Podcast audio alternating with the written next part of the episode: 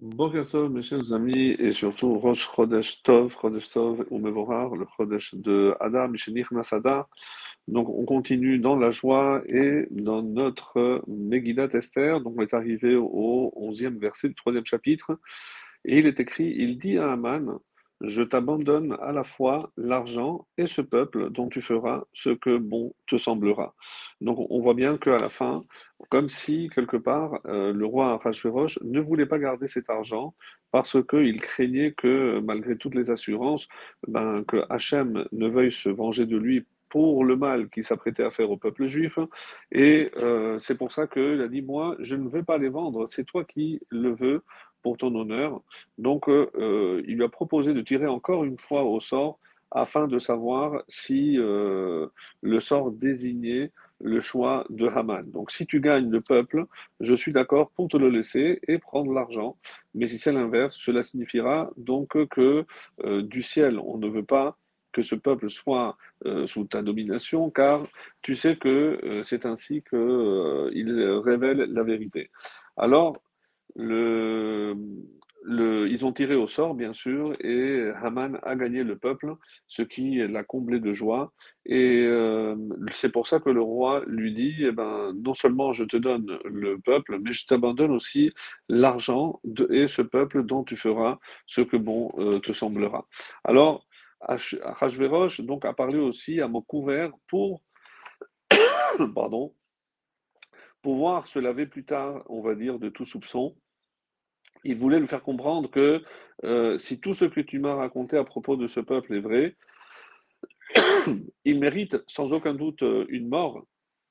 Mais comme tu m'as proposé de l'argent, on va raconter que euh, c'est une calomnie et que tu as payé pour te venger, pour venger tes ancêtres. Alors c'est pour ça qu'il lui dit l'argent t'est donné, par ailleurs, il avait précisé que Haman n'a jamais dit qu'il s'agissait du peuple euh, juif, le peuple d'Israël, et c'est pour ça qu'à aucun moment le roi Achashverosh ne mentionne le peuple.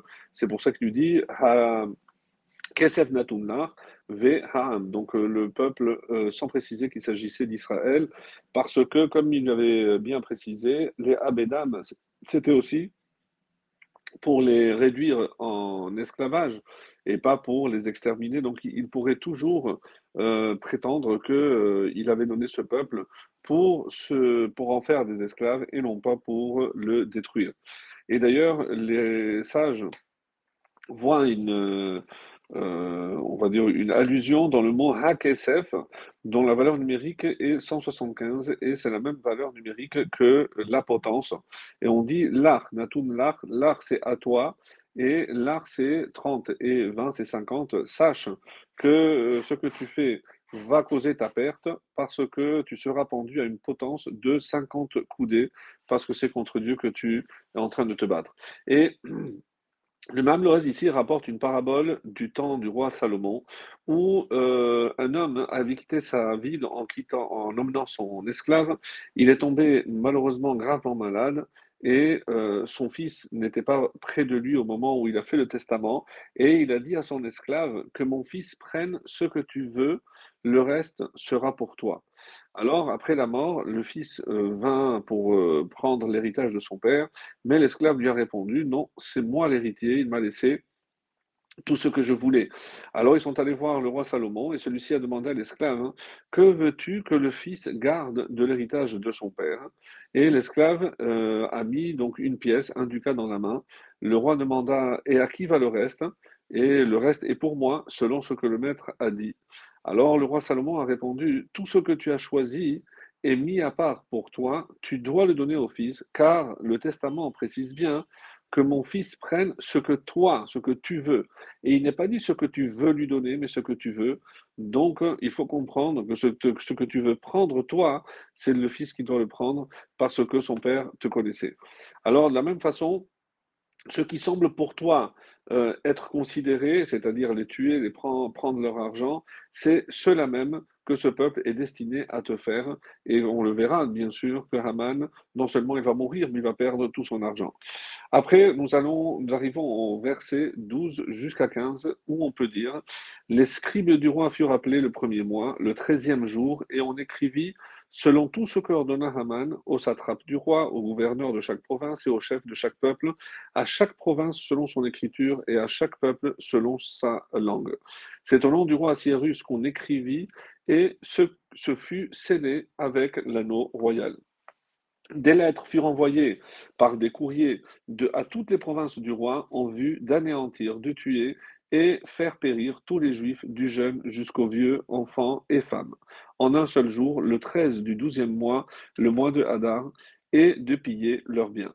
Une copie de l'écrit qui devait être promulgué comme loi dans chaque province fut portée à la connaissance de tous les peuples afin qu'ils soient prêts pour ce jour-là. Les courriers partirent précipitamment sur ordre du roi et l'édit fut publié à Shushan, Suse, la citadelle, puis le roi et Aman s'assirent pour boire, tandis que la ville de Shushan était bouleversée. Alors, Pourquoi le 13 On dit que euh, Haman, connaissant très très bien le calendrier hébraïque, savait que les Juifs étaient protégés du 1 au 12 parce que c'est le mérite offert par euh, les, euh, les, sacrifices offerts par les douze princes lors de l'inauguration du Mishkan. Et le 14, c'est là où on fait le Korban Pessa, le sacrifice pascal, mais le 13, il n'y avait rien et donc il s'est réjoui du fait que c'est tombé la date où il n'y avait pas une protection particulière. Par ailleurs, euh, il est dit que euh, à deux reprises les lettres, et euh, le même Loès précise qu'il y a eu deux lettres. Dans la première, celle que le roi a signée, on ne précise pas qu'il s'agit de les détruire.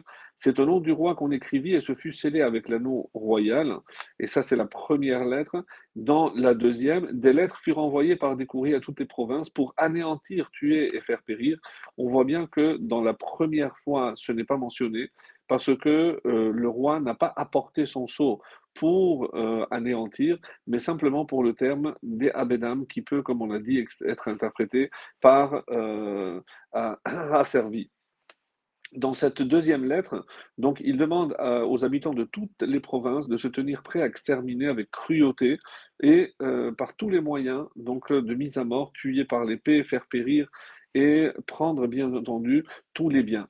Euh, ceci dit, évidemment, il fallait faire attention qu'ils ne se précipitent pas et n'attendent pas cette date. Il ordonna donc que la première lettre soit clairement et publiquement annoncée dans chaque province, dans la langue de chaque peuple, leur demandant de se tenir prêt le 13 à faire ce qu'on leur dirait sans le préciser. Et par contre, dans la ville de Shushan, donc euh, il fit euh, publier l'édit au nom du roi, demandant à chacun de se tenir prêt, là où il a précisé anéantir, tuer et faire périr, parce que comme il s'agissait de la résidence royale, il pouvait, ça, il pouvait compter sur euh, le fait que les habitants n'allaient pas se précipiter. Alors voilà un petit peu comment Hachem a décidé que précisément tout ce que nos ennemis ourdent comme plan pour nous se retournera évidemment contre eux. Et si tout ça est décidé par euh, Akadosh Baruch certains disent que c'est à cause de la vente de Yosef, donc où il y a eu aussi un repas. Lorsque les Juifs se font échouva, ils se repentirent et furent sauvés. On leur ordonna justement non seulement une fête pour Im, mais un festin. Et pour que, comme on le verra, pour compenser le repas de Haman, nous, aujourd'hui, on continue à célébrer euh, Purim par euh, la célébration justement de ce michté, de ce festin. Chodeshtov,